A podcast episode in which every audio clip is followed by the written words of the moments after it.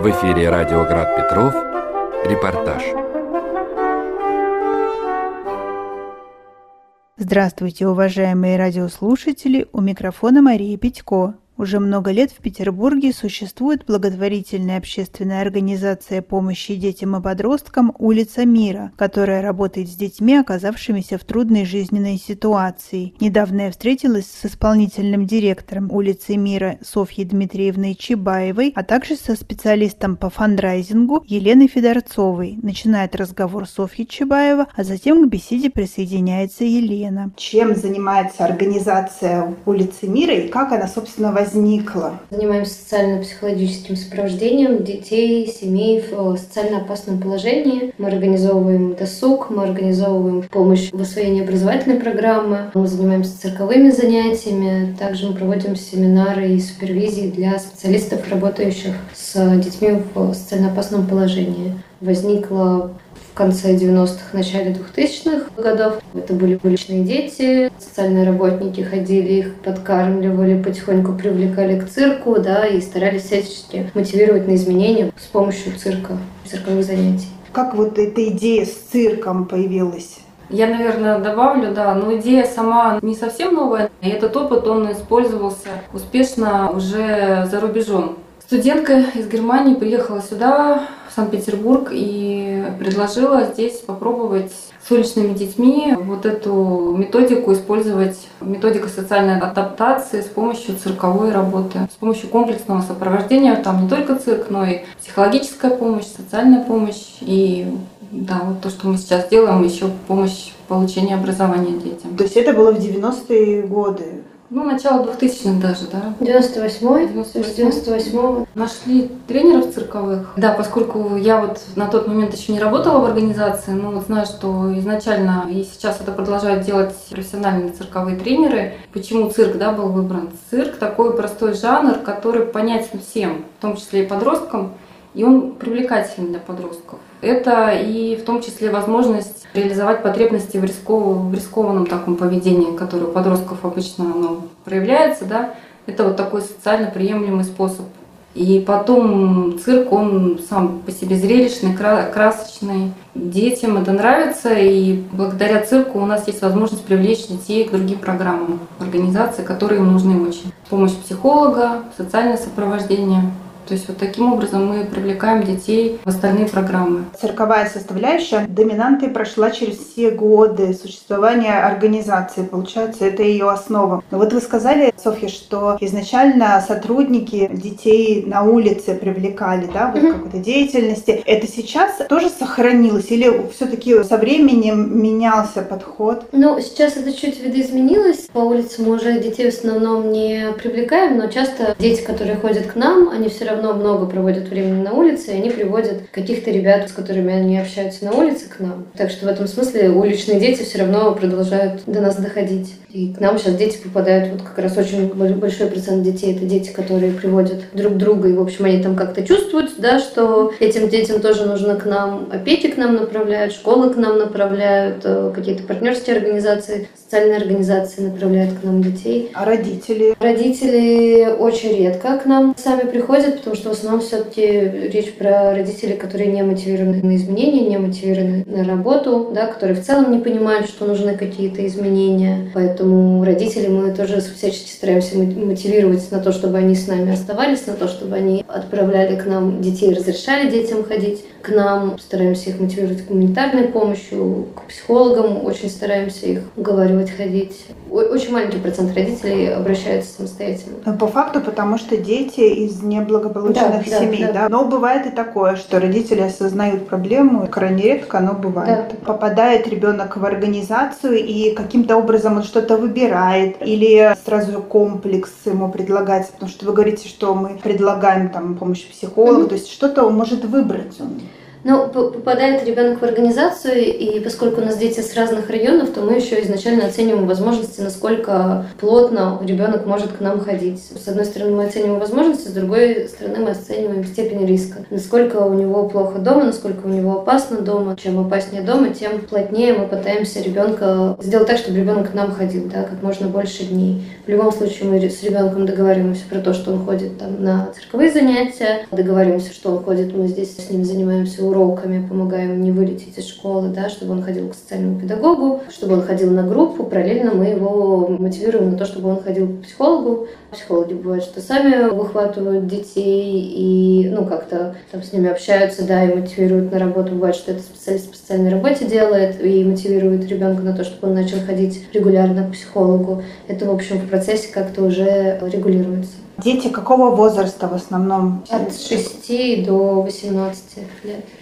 То есть, в принципе, очень да. большой разброс. Детишки из благополучных семей могут сюда попасть? Гипотетически могут, но по факту их нету. Все дети, которые с нами остаются, это дети не из благополучных семей. Благополучные, бывают, заходят в гости, но, в общем, также быстро и уходят. И нам тоже понятно, что нам не нужно с ними работать. Как вы сами оказались здесь? Как эта сфера стала предметом вашего внимания, вашей любви? Да, хороший вопрос. Я вот сейчас пытаюсь вспомнить, как же я оказалась здесь. Я этой сферой всегда интересовалась. Это уже не первое мое место работы в некоммерческой организации с этой категорией. Просто вот мне понравилась команда, понравилась идея. Сама про организацию давно слышала здесь, в Петербурге. Мне... Откуда вы слышали? Ну, поскольку я сама работала в НКО, узнала о работе коллег, мы взаимодействовали с организацией, другой некоммерческой организацией, и я всегда восхищалась даже опытом коллег и вот этим примером именно цирковой работы с детьми. Мне было интересно, я хотела здесь работать, вот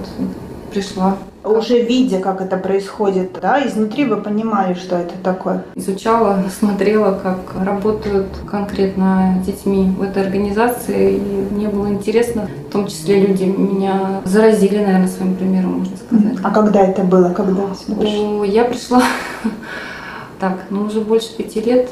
Я больше. Даже лет семь, наверное, да, здесь работаю. С 2015 года, да, уже давно. София, а вы? Я за закончила институт, отучилась на психолога и искала работу с детьми. Про благотворительность на тот момент э, не знала ничего, про социальную сферу тоже очень плохо понимала, но попала в, в улицу мира, соответственно, специалистом по социальной работе 2015 году как раз. И мне безумно понравилось. Ну, то есть я понимала, что я в целом хочу работать с детьми, а здесь мне очень понравился подход как раз представление о кризисной работе, вот это отношение к детям. Специалистам по социальной работе это психологическая работа, да, с детьми? У специалистов по социальной работе очень много психологической работы с детьми. Вообще, в целом, наши семьи все-таки в большинстве своем не очень ходят к психологам. Никогда с ними почти не получается такой классической психологической работы, когда клиент приходит в точно назначенное время, ходит каждую неделю, без пропусков и над чем-то работает. Поэтому специалисты по социальной работе всегда очень много психологической работы проводят. И с родителями очень много разговоров, и с детьми. И в этом смысле у нас почти всегда все специалисты по социальной работе были с психологическим образованием. Да. Я потом еще несколько лет поработала в других организациях некоммерческих, тоже с кризисными семьями, психологом. Но, в общем, мне ни в одной организации так сильно не нравилось, как в улице мира, вот именно по подходу не нравилось. А, соответственно, потом Даша Гутницкая, бывший директор улицы мира, предложила мне вернуться в улицу мира директором. Собственно, вернулась директором. Я не могу сказать, что жизнь прям как-то кардинально изменилась, только если чуть-чуть в лучшую сторону. Я продолжаю быть кризисным психологом параллельно с этим. А здесь, в этой должности, в общем, как-то стараюсь развивать те проекты, которые были, и какие-то новые тоже создавать потихоньку по мере силы. Сколько человек? Большая ли команда? У нас 10 сотрудников и еще человек 20 волонтеров сейчас.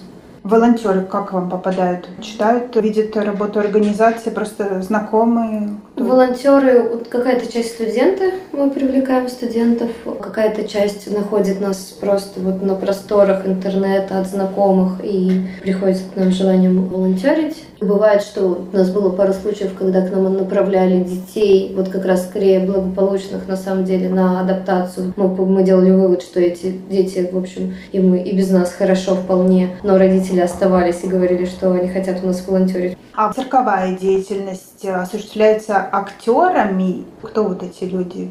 Значит, сейчас у нас тренер наш, это вообще наш выпускник, который много лет ходил в улицу мира и занимался, соответственно, с тренерами. Теперь он сам тренирует новое поколение. Молодой да, человек. Да. Его тренер это кто?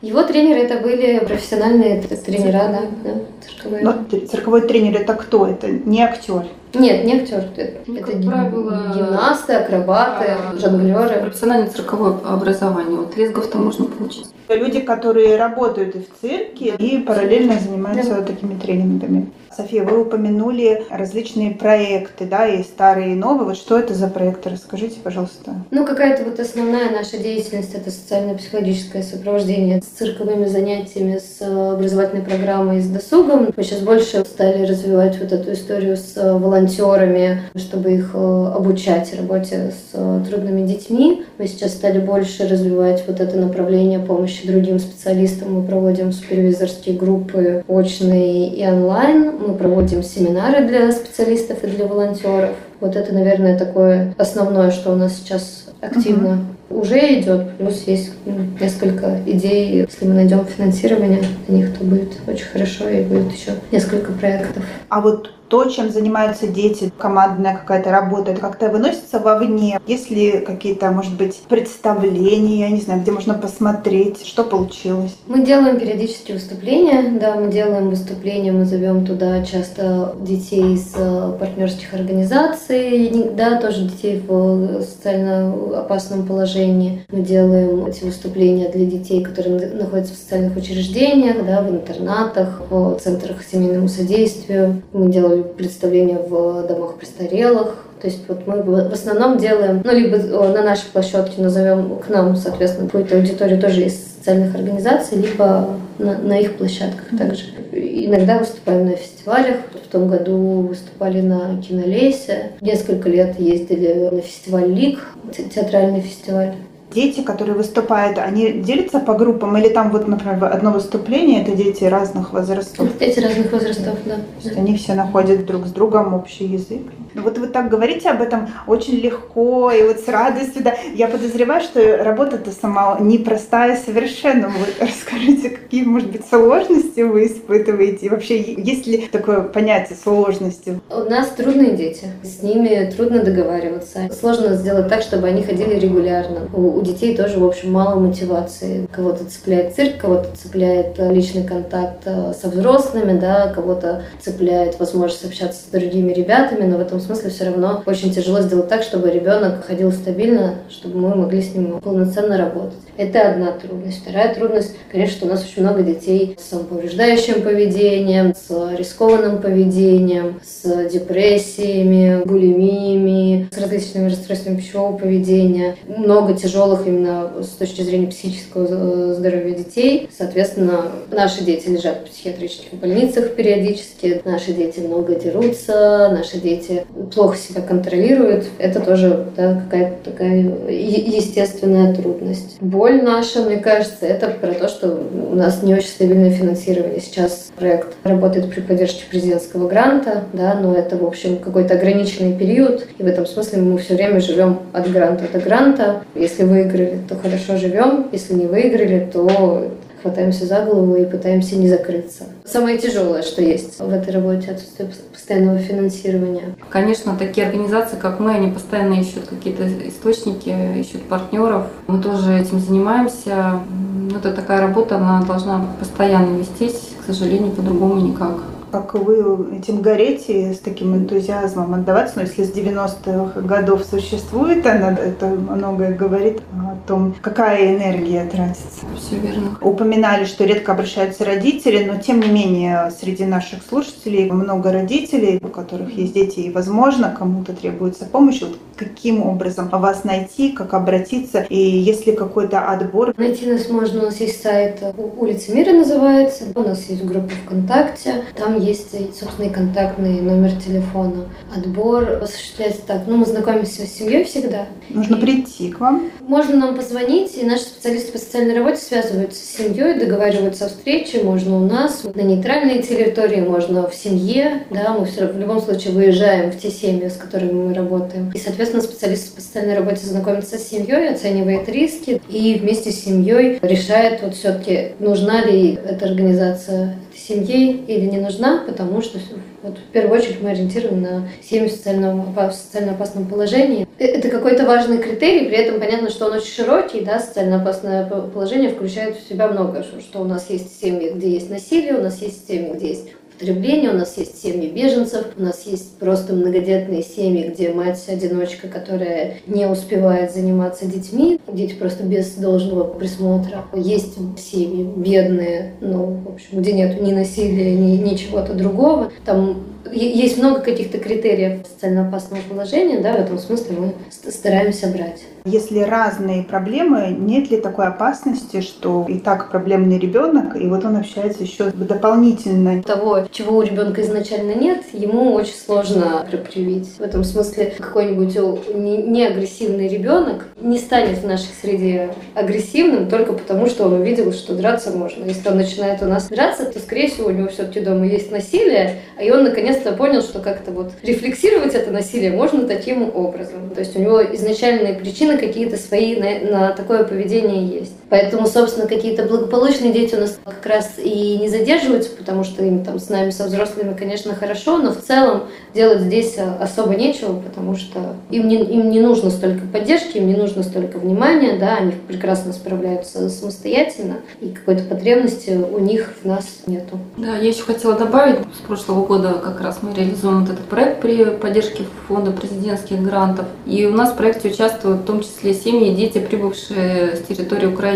И как раз вот эти семьи нас сами находят. Ну, мы, конечно, рассказали о том, что мы такой проект реализуем. Вот через чаты, через какие-то другие каналы они о нас узнали и сами стали к нам приходить. Как раз это тот случай, когда родители сами приходят за помощью. Но остаются длительно с нами как раз с территории Украины те семьи, в которых есть употребления, в которых есть насилие. Наиболее проблемные да, семьи. Да, остальные семьи находятся на сопровождении, но, в общем, как-то очень быстро встают на ноги самостоятельно и перестают в нас нуждаться. О благотворительной общественной организации помощи детям и подросткам «Улица мира» я беседовала с исполнительным директором Софьей Чебаевой и со специалистом по фандрайзингу Еленой Федорцовой. У микрофона была Мария Петько. Всего доброго.